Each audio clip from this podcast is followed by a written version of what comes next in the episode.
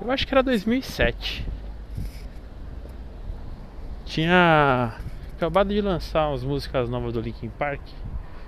E eu gostava muito daquela Bleed It Out e What I've Done.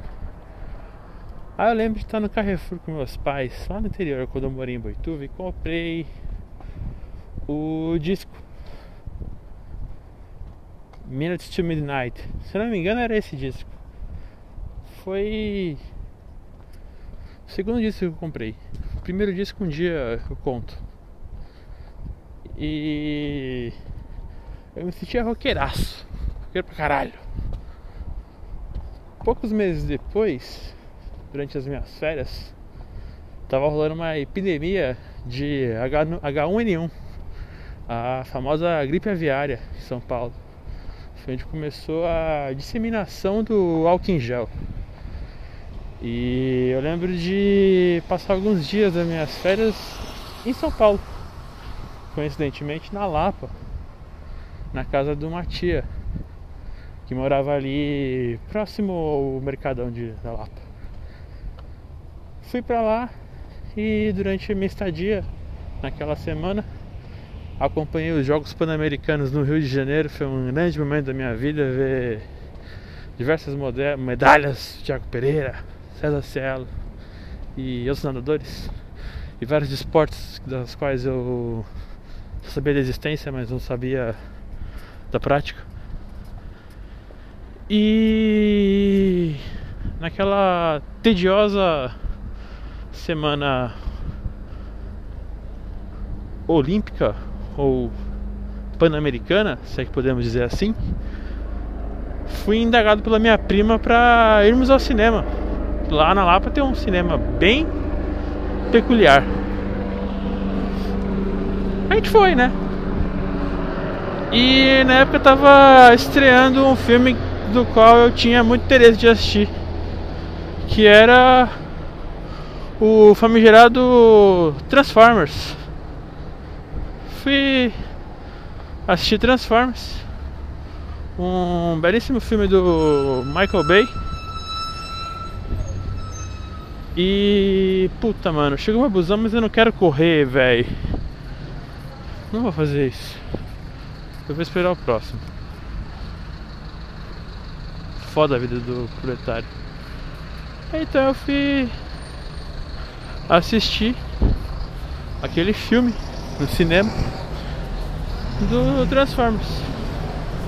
E o filme do Transformers era um filme que tava o quê? Tinha como uma as músicas principais da trilha sonora do filme What I've Done do Linkin Park. Isso trouxe bastante interesse em assistir o filme. Fui ao cinema e me deparei com os personagens da trama, que era o carro que não falava direito, tinha um problema na fala. E eu não me recordo em qual foi o filme que resolveram o problema da fala dele, mas também não sei se foi resolvido, mas não importa. Que era o Camaro amarelo, o Bumblebee. Falei, porra, mano, olha o Camaro novo, muito louco, né, meu?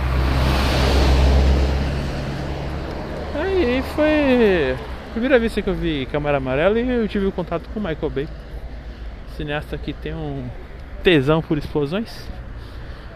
E dado isso, segui minha vida. Após esse momento ímpar da minha vida juvenil, Michael Bay lançou mais uma série de filmes de Transformers. Até que em 2009, perdão, 2011, já era seu terceiro filme de Transformers.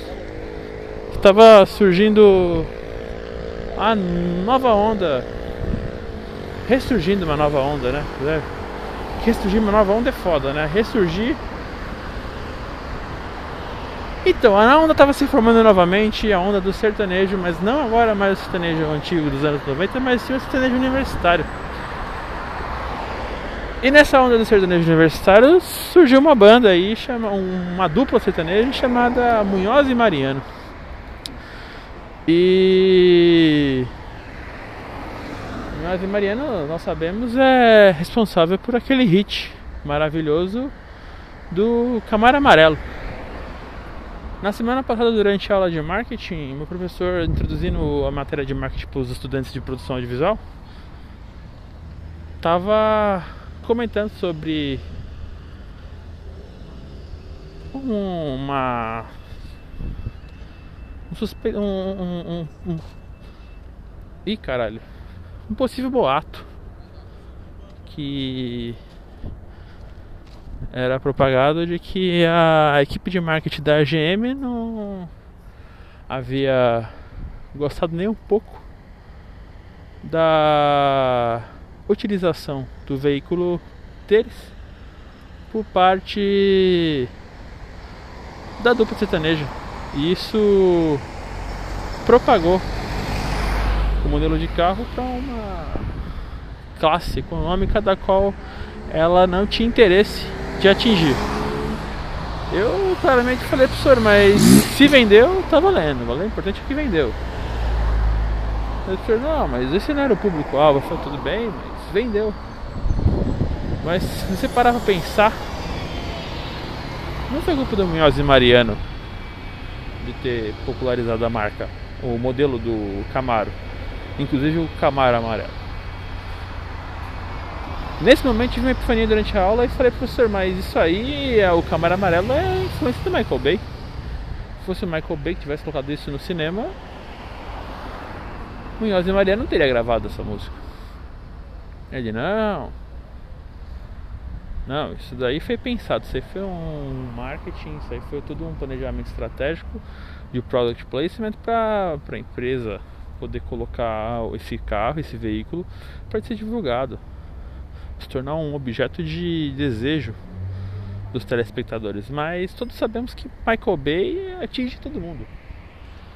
Se você é rico, se você é pobre, você vai assistir Michael Bay, você vai ficar feliz porque você só vai ver as coisas explodindo, você não vai saber de nada. Se não tiver bomba, se não tiver carro, se não tiver explosão, até que você tem bomba, você tem explosão, né? Não, não, é redundante isso.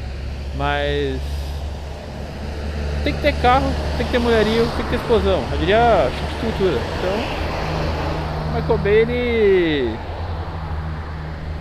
seguiu bem a cartilha de ensinamentos do Juninho da Van e do Rogerinho do Engar. Então ele botou Mega Fox, ele colocou um Camaro amarelo e botou Decepticons explodindo tudo. E juntou tudo isso com What I've Done do Linkin Park. Então a gente vê claramente uma ligação direta entre Linkin Park, Michael Bay e Munhoz e Mariano. Só não vê quem não quer. Fiquem atentos às próximas transmissões.